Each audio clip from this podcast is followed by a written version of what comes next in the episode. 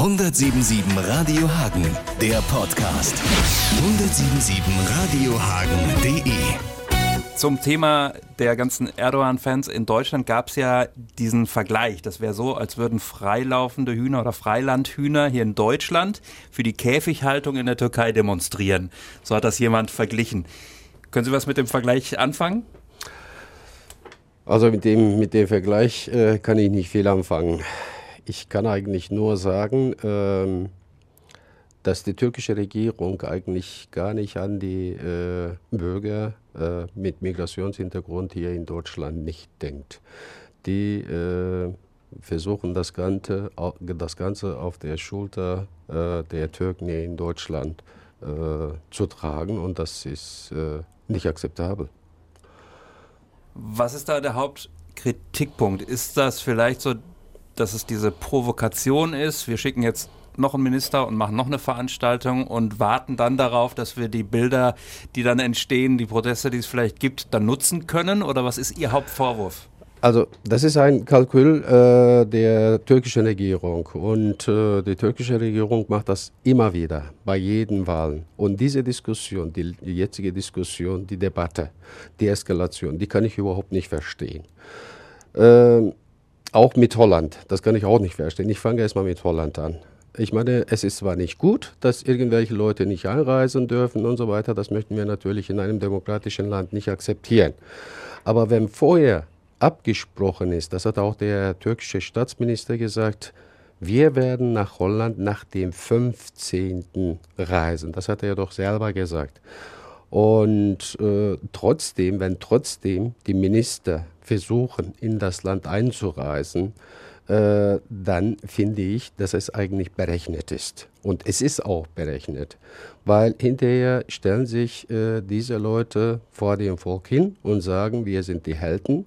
Und leider Gottes, leider Gottes glauben das auch viele. Wie gesagt, also diese Regierung hat das immer wieder mal gemacht und das macht die auch. Und ich finde es gut, dass Deutschland eigentlich keinen Beitrag äh, zu dieser Eskalation leistet. leistet. Genauso müssen wir äh, mit dieser Debatte dann vorgehen.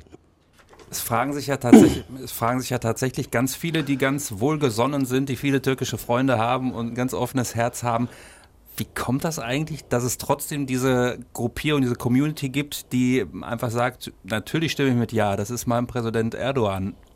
Können Sie sich das erklären? Haben Sie vielleicht auch Bekannte, ähm, die auch so sind und wo sie vielleicht auch gegen Mauern anrennen. Wie kann man sich das erklären?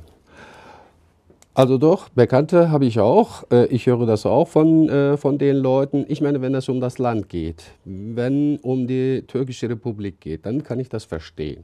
Aber wenn es um einen einzigen Menschen geht, um eine Person geht, da habe ich, äh, tut mir leid, kein, kein, kein Verständnis. Vor allem die meisten von denen, die reagieren ideologisch. Wie ich schon gerade gesagt habe, das ist unser Präsident, der ist stark und Europa will uns nicht. Und genau das möchte auch die Regierung.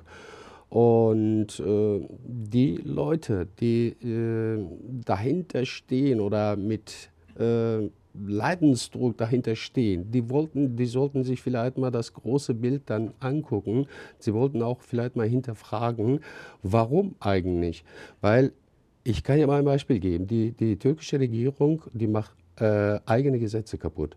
Es gibt äh, ein Gesetz, wurde von dieser Regierung 2008 dann rausgebracht, dass die türkischen Politiker im Ausland kein Wahlpropaganda treiben äh, sollen dürfen. Und das wurde jetzt auch vom Wahlamt am 17. Februar bestätigt.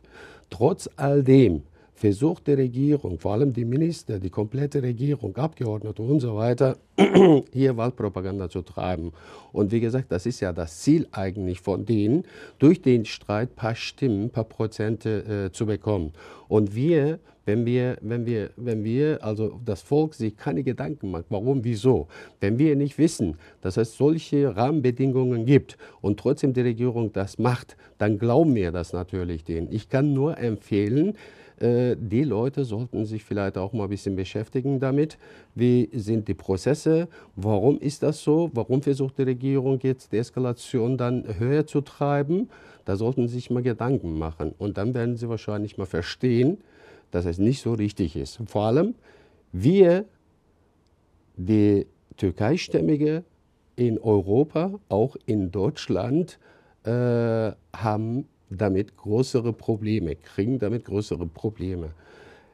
Leider ist es so, äh, normalerweise müsste die türkische Regierung eigentlich hinter den Leuten hier stehen, wenn sie Probleme haben, wenn sie die Probleme, ihre eigenen Probleme hier kämpfen möchten. Es ist aber nicht so. Die türkische äh, Bevölkerung wird irgendwie in andere Probleme reingezogen. Also das heißt, wir kriegen noch mehr Probleme. Wir machen so viel Integrationsarbeit, wir möchten hier friedlich miteinander leben, aber durch diese falsche sage ich mal, falsche türkische Politik, geht es, wird es den Leuten nicht gut gehen. Die Regierung ne-, denkt nicht an uns, sondern denkt nur an die paar Prozente Ja-Stimmen. Es ist ja auch ein bisschen eine grundsätzliche Frage. Sie haben gerade dieses Gesetz angesprochen, was es ja wirklich äh, auf die Spitze treibt. Es ist eigentlich per Gesetz verboten, man versucht es trotzdem mal ganz grundsätzlich, abgesehen von diesem Gesetz, wie ist Ihre persönliche Meinung? Sollte es möglich sein, dass beispielsweise türkische Politiker in Deutschland Wahlkampf machen oder auch umgekehrt? Wir haben ja Herrn Özdemir gehört, der gesagt hat, wenn meine Sicherheit garantiert ist, reise ich in die Türkei und mache da Wahlkampf. Sollte das eigentlich möglich sein oder sollte man das einfach aus politischem Anstand lassen? Also äh, demokratisch gesehen äh, finde ich, dass es dann möglich sein sollte. Aber da sollte erstmal die türkische Regierung ihr eigenes Gesetz dann ändern und sagen, so, wir machen auch äh, im Ausland äh, äh, Propaganda und das sollte auch mit den einzelnen Ländern bilateral dann abgesprochen werden. Also daher, wenn das alles okay ist und wenn das den inneren Frieden in diesem Lande nicht stört, warum nicht? Es ist, glaube ich, auch neben dieser ganzen Geschichte auch ein Mentalitätsproblem, habe ich so das Gefühl. Ich glaube auch, dass viele der europäischen Diplomaten nicht wissen, wie so ein Erdogan tickt. Glauben Sie das auch? Also so ein bisschen gehen Sie ihm ja andauernd auf den Leim und äh, bestärken dadurch diese Figur, diesen vielleicht auch leicht egozentrischen Politiker. Äh, haben Sie auch das Gefühl, dass, dass das daran auch liegt? Nee, das glaube ich nicht. Also diese Meinung teile ich nicht. Also die äh, europäischen Politiker wissen ganz genau, was äh, Erdogan für ein Mensch ist oder was die Regierung äh, machen möchte oder was vorhatte. Also äh, schon seit äh, von vornherein haben die europäischen Politiker das ganz gut dann gewusst und ihn auch unterstützt. Das ist meine persönliche Meinung. Wir haben seitdem kämpfen wir äh, den Leuten klarzumachen, dass die Türkei in eine falsche Richtung geht. Ich habe äh, sehr viele Beweise gehabt. Mit Akten bin ich zu den äh, Politikern hingegangen, zu den Zeitschriften hingegangen auch hier als die Leute, die Oppositionelle, die äh, Reporter und die Generäle und so weiter in den Knast reingesteckt wurden. Das ist dann hinterher rausgekommen, dass es dann eine, eine, eine Falle war. Aber das haben uns die äh, europäischen Politiker nicht geglaubt. Die haben immer gesagt, der Erdogan macht äh, das alles für die, äh, für die Demokratie. Aber der hatte schon in den 90er Jahren gesagt, Demokratie ist nicht unser Ziel, ist nur ein Mittel für uns. Und jetzt äh, haben wir die Rechnung und ich finde, sogar jetzt äh, kommen die Stimmen ziemlich leise. Also wenn wir gleich dann über die, über die Verfassungsänderung reden, da werden Sie wahrscheinlich auch mal merken, wie gefährlich das ist. Und da hätte ich eigentlich äh, noch mehr äh, Stimmen oder Widerstand oder äh, Widerspruch dann erwartet. Auf dem Papier, Sie haben das ja angesprochen, worüber abgestimmt wird, auf dem Papier sieht das ja alles ganz harmlos aus. So nach dem Motto, wenn ihr, ihr könnt mich rausschmeißen, ich kann euch aber auch rausschmeißen. Ähm, sieht erstmal von den Formulierungen her ganz okay aus, aber steckt was anderes dahinter? Ja, da steckt sehr viel dahinter. Es ist nicht so einfach, Sie, ihr schmeißt mich raus, ich schmeiße euch raus und so weiter. Nein, wir fangen von vorne an. Also, Warum jetzt zu diesem Zeitpunkt diese Verfassungsänderung? Vor allem, wo die Türkei jetzt momentan so viele Probleme hat. Das Militär in Syrien kämpft gegen IS und gegen andere und was weiß ich, sehr viele Probleme. Letztes Jahr hatten wir einen angeblichen Militärputschversuch und so weiter. Und seitdem wird die Regierung auch mit Verordnung, mit Gesetzeskraft regiert. Und genau in dieser Zeit möchte man die Verfassung ändern. So, Warum? Fragt man sich doch. Diese Regierung regiert seit 15 Jahren ganz alleine und die haben alle Gesetze durchbekommen. Wenn sie keine Gesetze durchbekommen haben, haben sie das mit Verordnung, mit Dekreten, mit Gesetzesänderung dann gemacht. So, fragt man sich jetzt warum. Die, äh, äh die einzige äh, Argument, Argumentation der Regierung ist Stabilität. Und zwar Stabilität der Wirtschaft und Stabilität der äh, Sicherheit. So fragt man sich doch 15 Jahre lang, habt ihr nichts gemacht? Haben die denn jetzt ein wirtschaftliches Problem? Ich weiß, dass wir ein wirtschaftliches Problem haben, aber die stellen sich vor dem Volk hin und sagen, wir sind super, wir, sind, wir werden bald dann unter zehn größten Wirtschaftsländer sein und, und, und. Und dann erzählen sie von der Sicherheit. Dann sagen sie mal, am 16. Äh, April ist äh, dieses Referendum, ab 17. haben wir keinen Terror mehr. Was für ein Reinfall, das entspricht nicht der Wahrheit. Diese Änderung, diese Verfassungsänderung wird erst in 2019 eingeführt. So, das heißt, wie können die mir dann erzählen, dass ab 17. wir kein, keine Probleme haben? Die Wirtschaft blüht auf und die, die äh, Terror, Terror ist zu Ende und so weiter. Ich habe mir alle Paragraphen angeguckt. Genau über diese zwei Themen finde ich nichts. Kein Satz, kein Wort. Also, die stellen sich dahin und gucken mir in die Augen und lügen mich an. Das stimmt nicht. Das erzählt die Regierung, das ist der, der Grund, warum sie die Verfassung ändern möchten. Da fragt man sich tatsächlich, ne, was, was habt ihr denn in 15 Jahren lang gemacht? So, was passiert? Ihr schmeißt mich raus, ich schmeiße euch raus. Das stimmt nicht ganz. Warum stimmt das nicht? Erstmal, die Gewaltenteilung wird zunichte gemacht, da komme ich gleich dazu. Ich fange aber mit Parlament an. So, Ministerpräsident wird abgeschafft. Also es gibt keine Regierung. Also Regierung ist ja der, der Stadt, äh, Staatspräsident zu sagen, ist auch falsch. Das ist nur eine Hülle. Das ist ein äh, Präsident. Das wird ein Präsident. Präsidialsystem wird eingeführt. So, die stellen sich dahin, erzählen uns und wir glauben. Deswegen bitte ich, bitte ich alle Bürger, vor allem die stimmberechtigt sind, die türkischen Mitbürger, bitte ich darum, die einzelnen Paragraphen sich anzugucken, einmal durchlesen. Und wenn Sie ja sagen, ja, es ist okay für mich, dann bitte schön, sollen Sie ja sagen. So, was passiert dann mit dem Parlament? Also, der Abgeordnete, der, der Staatspräsident, wird auch Parteivorsitzender. Das heißt, unabhängig von einer Partei, unabhängig von einer Person, äh, unabhängig von, ne, von, äh, von dem Zeitpunkt äh, ist das ein ganz gefährlicher Schritt. Es geht nicht um Erdogan, es kann irgendeine Person sein. So, wenn der, der Parteivorsitzende auch gleichzeitig Staatspräsident wird, weil die Wahlen am gleichen Tag stattfinden, er wird auch die Kandidaten der Abgeordneten bestimmen. So, dann wird Parlament gegründet, es gibt aber keine Regierung. In der Regierung gibt es ja Minister. Der Staatspräsident holt die Minister von irgendwo, von außen. Er kann, keine Ahnung, seinen Sohn oder irgendjemanden holen. So, Staatspräsident, die Stellvertreter, in dem Paragraph steht, ein oder mehrere. Aber wie viel mehrere? Die sind genauso berechtigt, den Staatspräsidenten zu vertreten. So, er kann jederzeit, jederzeit Parlament, äh, das Parlament dann schließen. So, das heißt, wofür ist denn das Parlament eigentlich noch da? Ja?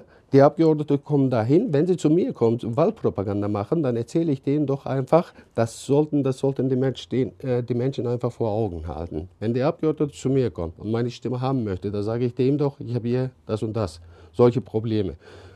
In, dem jetzigen, in der jetzigen Situation geht er dahin, wenn er äh, gewählt wird, geht er zu dem Minister und der Minister muss was machen, sonst kriegt er da einen Druck. So, Jetzt ist es aber nicht mehr so. Der Minister ist nicht gewählt, der ist irgendeiner, der ist auch nicht verantwortlich gegenüber dem Abgeordneten, der, muss auch, der ist auch nicht äh, verantwortlich gegenüber äh, dem Parlament. Das heißt, der Staatspräsident, der darf dann einfach alles machen. Das Parlament soll angeblich Gesetze machen. So, wenn ich äh, die Abgeordneten selber bestimmt habe, ich habe wahrscheinlich auch mal Mehrheit, ja, weil ich Staatspräsident gewählt werde, habe ich auch die äh, Regierung oder die Mehrzahl der Abgeordneten. So, die Abgeordneten werden genau die Gesetze machen, die ich äh, haben möchte. Wenn sie das nicht machen, darf der Staatspräsident mit Verordnung arbeiten, Verordnung mit Gesetzeskraft. Das heißt, Parlament ist absolut, total deaktiviert. Er darf sogar das Haushaltsplan dann machen. Er darf also Parlament nicht mehr, Parlament darf das nicht mehr, der Staatspräsident oder der Präsident macht das alles. Das heißt, er bestimmt auch, wer was kriegt und so weiter. Er äh, kann auch die Leiter der größten Ämter dann bestimmen. Er kann die, Minister die Ministerien äh, dicht machen. Er kann äh, Ministerien aufmachen. Er kann Ämter dicht machen. Er kann alles dann schließen. Und er kann das Parlament dann deaktivieren. Ja, ja, das ähm, im Grunde das, was ich, was ich äh, damit ja auch an, andeuten wollte. Also es ist ähm, natürlich eine große Machtanhäufung, die da geplant ist, auch wenn hier und da mal steht, ähm, es, es geht ja, gibt ja auch sozusagen die Gegenkontrolle, die ist mhm. maximal auf dem Papier da. Machen Sie sich wenn Sie jetzt in die Zukunft gucken, in die nähere, in die jüngere Zukunft sozusagen, machen Sie sich da große Sorgen? Gehen Sie davon aus, das wird eine Mehrheit bekommen und es führt weiter in die falsche Richtung oder haben Sie Hoffnung? Also ich habe da eine, ich habe da, ich habe da eigentlich eine große Hoffnung, dass es nicht durchgeht. Ähm, die meisten Ja-Sager, äh, die wissen nicht, wozu sie Ja sagen. Viele reagieren ideologisch. Deswegen möchte ich hier noch einmal betonen und äh, meine Landsleute darum bitten, sich diese Paragraphen der Änderung genau äh, anzugucken. Wenn Sie das verstanden haben, wenn Sie in Erfahrung gebracht haben, was sich da ändert, dann kann ich mir nicht vorstellen, dass überhaupt irgendjemand zu dieser äh, Änderung Ja sagen kann. Weil so eine Änderung, so eine Verfassung oder so, ein Präsidialsystem gibt es nicht auf der Welt. Vielleicht mal in äh, einigen arabischen Ländern, so wie in Libyen, Syrien, Irak und wir wissen, was da eigentlich äh, passiert ist. Deswegen habe ich da noch äh, Hoffnung. Ich, bis jetzt war das so, mh, mm, dass Kontrollmechanismus da war. Also Staatspräsident, Ministerpräsident, Parlament, Justiz äh, und Militär zum Beispiel auch. So, was passiert denn jetzt? Der Präsident darf alles machen. Der, wenn er Landesverrat, ich, ich fange an mit einem ein Extrembeispiel. Wenn er Landesverrat äh, begeht, dann kann er heute vor, Gerichtshof gestellt, vor Gericht gestellt werden. In Zukunft wahrscheinlich auch in den äh, äh, in der Änderung, in den Paragraphen. Aber das ist ja, das ist ja unmöglich. Warum das unmöglich ist, erzähle ich mal ganz kurz. So, Gewaltenteilung wird zunichte gesagt, hatte ich ja vorhin gesagt. Wie wird das denn gemacht? So, Verfassungsgericht, die Mitglieder, 15 Mitglieder der, äh, des Verfassungsgerichtes werden direkt oder indirekt von einer Person, von dem Präsidenten bestimmt. Der oberste Rat der Richter das sind ja, soll ja demnächst dann 13 Mitglieder haben, werden vier von dem äh, Präsident direkt gewählt und zwei kommen vom äh, Ministerium, der Justizminister und sein Vertreter. Der, äh, der Erdogan stellt sich heute dahin und sagt, er, ja, das stimmt ja nicht, ich bestimme nur vier Stück. Also das Ganze erstmal als ob das Ganze dann für ihn dann bestimmt wäre. Und so verkaufte er das auch. So, das sind nicht vier, das sind schon mal sechs. Ja, weil er holt ja irgendjemanden als Minister und Stellvertreter. Das sind seine Leute. Also kann keiner abstreiten. Sechs hat er schon mal bestimmt. Fehlen nur noch sieben. Sieben werden vom Parlament bestimmt. So, der ist Parteivorsitzender gleichzeitig. Der hat die Abgeordneten äh, selber dann bestimmt. Von sieben, auch wenn nur einer von seiner Partei dahin geht, ist das die Mehrheit. So, wie kann ich den äh, Präsidenten vor Gericht stellen? Demnächst werden statt 550 Abgeordnete 600 Abgeordnete.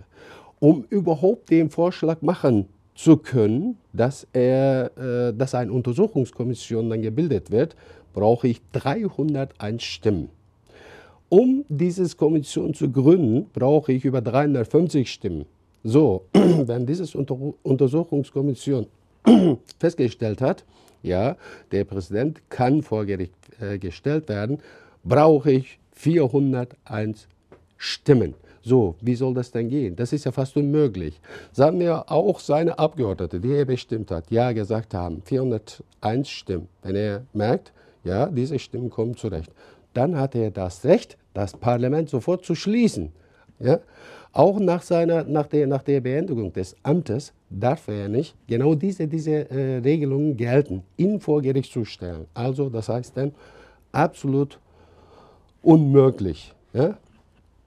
Wenn diese Leute das dann, wie gesagt, bis jetzt war dieser Kontrollmechanismus da, jetzt wird das komplett dann abgeschafft und ich kann mir nicht vorstellen, dass irgendein vernünftig denkender Mensch sagen kann, ja, es geht nicht um Erdogan. Wenn der Erdogan, wie gesagt, also diese Änderung wird ja in 2019 dann eingeführt. Der, wer garantiert denn, dass Erdogan bis dahin dann lebt? Ja, es kann ja jemand anderer sein. Es kann irgendeine, ein, ein, irgendeine Person sein. Es kann irgendein Bekloppter sein. Es ist doch möglich. Wir haben doch mal in der Vergangenheit, letztes Jahr haben wir das Problem gehabt, Gülen-Gemeinde. Der Erdogan hat doch gesagt, die haben mich immer reingelegt. Ah, zu allen hat er gesagt, die haben mich reingelegt. Das heißt denn, ich gebe, ich gebe einer Person die komplette Macht. Und es ist ziemlich einfach, eine Person zu über, überreden, zu überzeugen, als mehrere, mehrere Apparate. Ja, wenn ich ein, eine, einen Menschen dann überredet habe, dann habe ich das Land innerhalb von 24 Stunden übernommen. Ja? Es geht noch einmal, es geht nicht um eine Partei, es geht nicht um eine Person, es geht auch nicht um Wahlkampf. Es geht nicht um Oppositionspartei oder um Regierungspartei, es geht hier um die Zukunft der türkischen Republik. Ja? Diese, diese Gewaltenteilungen äh, Gewaltenteilung wird zunichte gemacht, die Kontrollmechanismen werden zugrunde gemacht. Das heißt, ich als Mensch, wo mir diese Rechte, diese Macht in die Hände gelegt wurden, ne, in den 20er Jahren, wo die Republik gegründet wurde, das gebe ich, würde ich dann jetzt freiwillig zurückgeben. Und das ist nicht akzeptabel. Ich habe das äh, Gefühl, ich habe das Gefühl und auch die Hoffnung, dass die Menschen wahrscheinlich Ja sagen werden, wenn sie sich genau diese Änderungen dann angucken, wenn sie diese Änderungen verstanden haben. Aber die Regierung zum Beispiel, die Opposition versucht dann die Paragraphen über die Paragraphen über die Änderungen zu reden, aber die Regierung vermeidet das komplett. Der Staatspräsident war hier in Oberhausen, äh, habe ich dann festge äh, festgestellt, dass, äh, dass er äh, uns gar nicht ernst nimmt. Wir reden hier von einer Person, damit meine ich alleinige Herrscher. Der stellt sich dahin, guckt uns in die, also ich war nicht da, aber guckt in die, äh, den Menschen in die Augen, sagt, ja natürlich, Staatspräsident kann ja nur eine Person sein, es können ja nicht zwei Personen gew äh, gewählt werden. Also er verarscht, er verarscht die Leute. Hier geht es um, um ganz was anderes, um alleinige Herrscher geht das hier. Ja? So geht die Regierung jetzt mit dieser Änderung. Also die vermeiden bei jeder Gelegenheit über den Inhalt zu sprechen. Und hier in Deutschland haben wir ein ganz großes Problem. Das ist der verlängerte Arm der Regierung, OECD. Die kennen die Paragraphen auch nicht.